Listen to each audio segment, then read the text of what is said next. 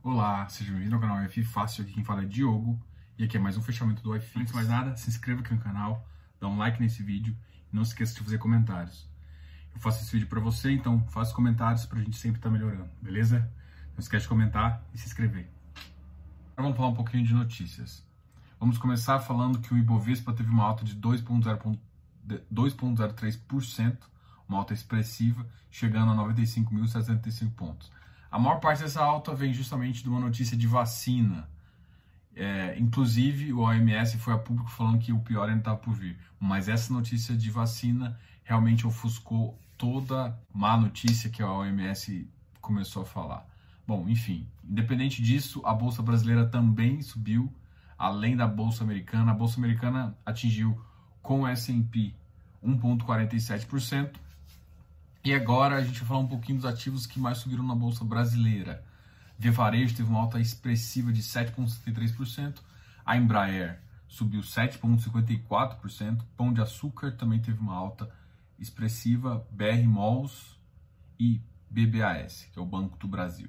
As empresas que caíram foram BR Foods, teve uma queda de 2,8%, não foi uma queda muito alta, mas é, é uma queda importante. A TIM teve uma queda também, CSN, Clabin e CCR. O dólar hoje teve uma queda de 0,71%, chegando a 5,43. Tem que lembrar que a gente já tinha comemorado uma, uma baixa do dólar abaixo dos 5 reais e, e essa expectativa de vacina já aconteceu em outras notícias, se você não lembra. E acabou que ainda estava em fase de teste. Independente do, do que for, não acho viável, não é muito factível você pensar numa vacina aí nos próximos quatro meses. Talvez no final do ano, início do ano que vem, a gente tenha essa, essa vacina realmente operacionada e a gente consiga distribuir isso em massa. Porque não é só teste de vacina ser positivo, tem que passar por todos, todos os quesitos e depois ainda uh, ser, ter uma produção em massa. Independente disso, acho que a OMS também deve permanecer menos alarmante. Ela fez um comunicado hoje, eu acho não muito uh, prudente. A OMS, o papel dela não é causar medo, sim causar solução e, e não bem, não foi isso que ela realmente fez hoje. A gente tem alguns problemas aqui, mas realmente. Enquanto isso, aqui no Brasil a gente está tendo surto em várias cidades, o que tem impactado em decretos em várias regiões, fechando shoppings e fechando cidades o STJ começou a investigar a rachadinha do Fabrício Queiroz. Isso vai trazer pessoas ligadas ao presidente e que e pode gerar algum pedido que o presidente faça alguma entrevista ou alguma faça algum depoimento para esse inquérito. Isso pode gerar algum desconforto. Outra questão é sobre as eleições. As eleições já estão uh, em pauta para sediadas, mas ainda tem que ter votação. E agora a gente vai falar um pouquinho dos ativos do iFix. E a gente sempre começa dos ativos que tiveram o pior desempenho e depois o melhor desempenho. Dos que tiveram o pior desempenho, a gente vai começar pelo HGFF, que voltou à casa do 100. E ele chegou, por exemplo, hoje na máxima, bateu 104,74. Ele é um ativo que está bastante instável, então talvez é interessante dar uma olhada, beleza? Bom, XPCI caiu 1,93%, chegando à faixa de 89. Então o XPCI está entre essa faixa de 88 até 92 ali, não está mudando muito não. E normalmente ele está estabilizado em 90. Essa alta não é muito importante nem relevante, justamente porque ele não saiu muito da faixa principal dele. Um ativo que pode começar a ter um, uma saída aqui é justamente o XPCI o RBR Properties, que a gente vai conversar dele no final, que teve uma queda de 1,54. E quando ele passou aqui desse, desses 86 aqui, já é um, uma relativo uma baixa aqui. Mas mesmo assim ele ainda está acima do, do valor patrimonial e ele tem alguns reportes bem interessantes. Hoje saiu o relatório gerencial dele que a gente vai conversar aí. O MOL 11 foi para 87, o 11 é um que tem caído também, né? Ele chegou, ele tinha fixado naquela faixa de 90 e voltaram a cair, assim como todos os shoppings. Eu imaginei que com essa questão de vacina poderia ter subido ah, alguns ativos de shopping, mas o XP Mall também teve uma, uma baixa HGBS também eu vi uma baixa aqui, mas bem pequena, 213. Olha, o HGBS está num, num, pontinho interessante, hein, galera. Uh, vamos ver, o VISC foi o que subiu para 103,44. O XPMOL está na faixa de 102. Então, esses aqui foram os ativos que tiveram pior desempenho. Vamos falar aí do Canip também. O Canip chegou a ficar com 1,02% de baixa chegando a uma faixa de 111,85. O ALZR também teve uma queda de 0,98, chegando a 128. Só que tem que lembrar que o ALZR acabou de anunciar uh, uma emissão. É, na verdade, eu tinha conversado que eu achei estranho na, na sexta-feira. Eu conversei com vocês que eu achei estranho na sexta-feira. Por que, que o LZR não tinha soltado ainda? Né? Porque normalmente é meio que automático, assim que a prova já sai a emissão. Ele demorou aí um prazo de acho que em torno de 10 dias mas ele soltou. E aí eu tinha feito, eu tinha gravado o vídeo já com vocês, e aí depois ele soltou essa, essa informação aí. E aí essa informação faz uma, uma coisa imediata. Ele estava 135, é, é óbvio que o preço baixa. Então a emissão dele está em torno de 115, então você tem um spread. É, o mercado logístico está sendo mais mais estável, né? E o que é como se fosse um aporte de segurança. Então esse mercado ainda está bom. A gente não sabe o pipeline exatamente de, do LZR11, mas se vier com um pipeline bem interessante, faz muito sentido entrar. Então agora a gente vai falar dos ativos que tiveram um melhor desempenho. A bolsa hoje subiu 2,03%, só como referência, e a gente vai começar falando dos ativos acima uh, que se comportaram melhor. XP Properties foi um que teve uma alta, chegando na faixa 94. VRTA 11 chegou a 106,40, também subiu, ele chegou a bater 105 esse tempo atrás. HSML 89 também, RBVA 146, Vino 58, Vino não é novidade para ninguém, Iridium subiu um pouquinho, chegou tinha batido 116,50 na no início da semana, no, no final da semana passada. RBRY chegando a 101, só que assim, a grande questão da RBRY é o número de negociação. RBRY, como eu já comentei com vocês, teve uma notícia muito positiva que já protocolou a mudança dele de investidor qualificado para investidor uh, geral. Isso provavelmente vai aumentar a negociação dele e também faz um ele comparado com o RBRR, ele pode ter um certo ágio justamente porque ele tem um dividendo um pouco melhor. Então é, é um, um fator aqui interessante de se pensar. O PL dele é em torno de 97, tá? Então é mutável porque é um fundo de CRI, né? Mas o PL dele está em torno de 97. Então assim, você está um, pagando um pouquinho, mas assim ele foi negociar, ele sempre saiu a 100 reais. E é um ativo que é interessante aí para você analisar, tá ok?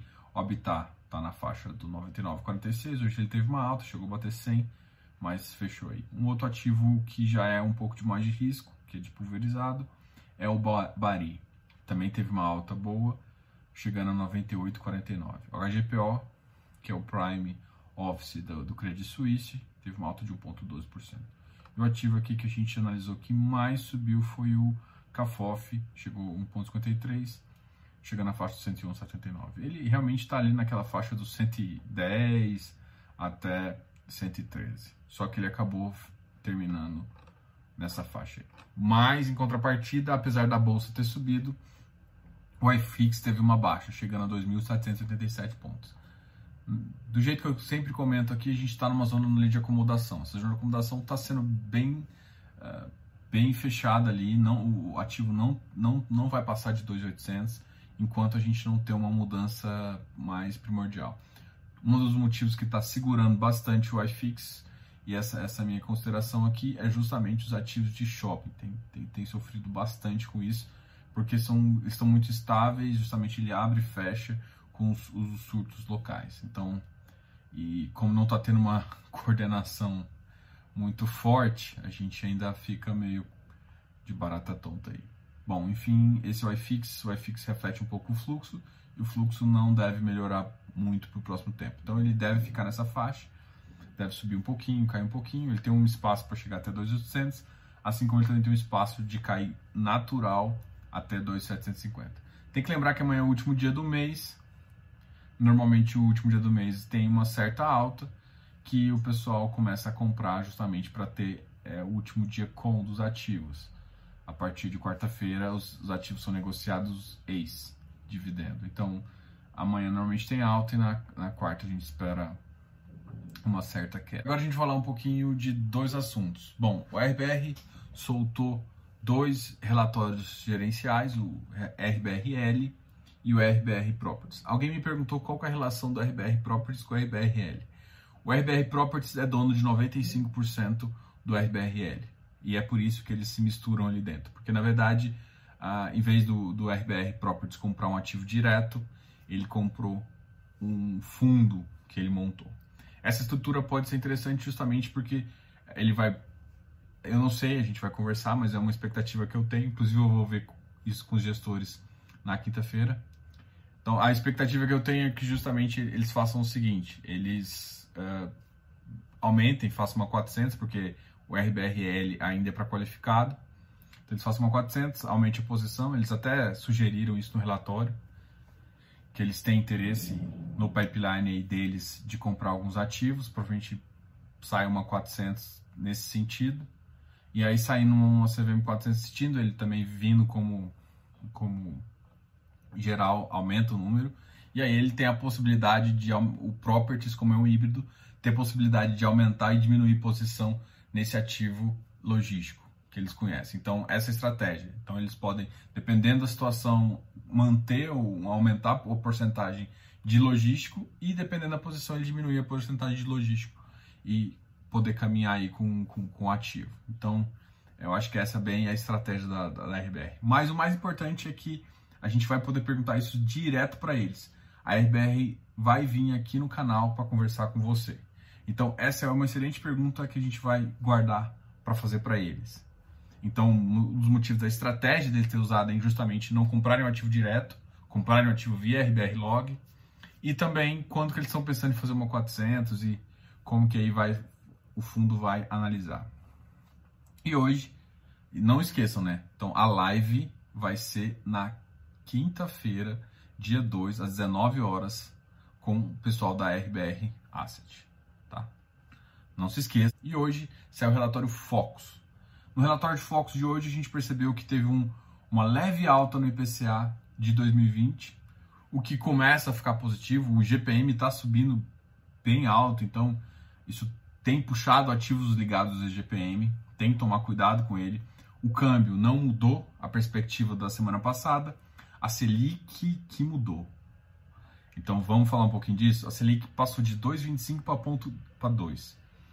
É estranho, uh, eu, eu acho isso estranho.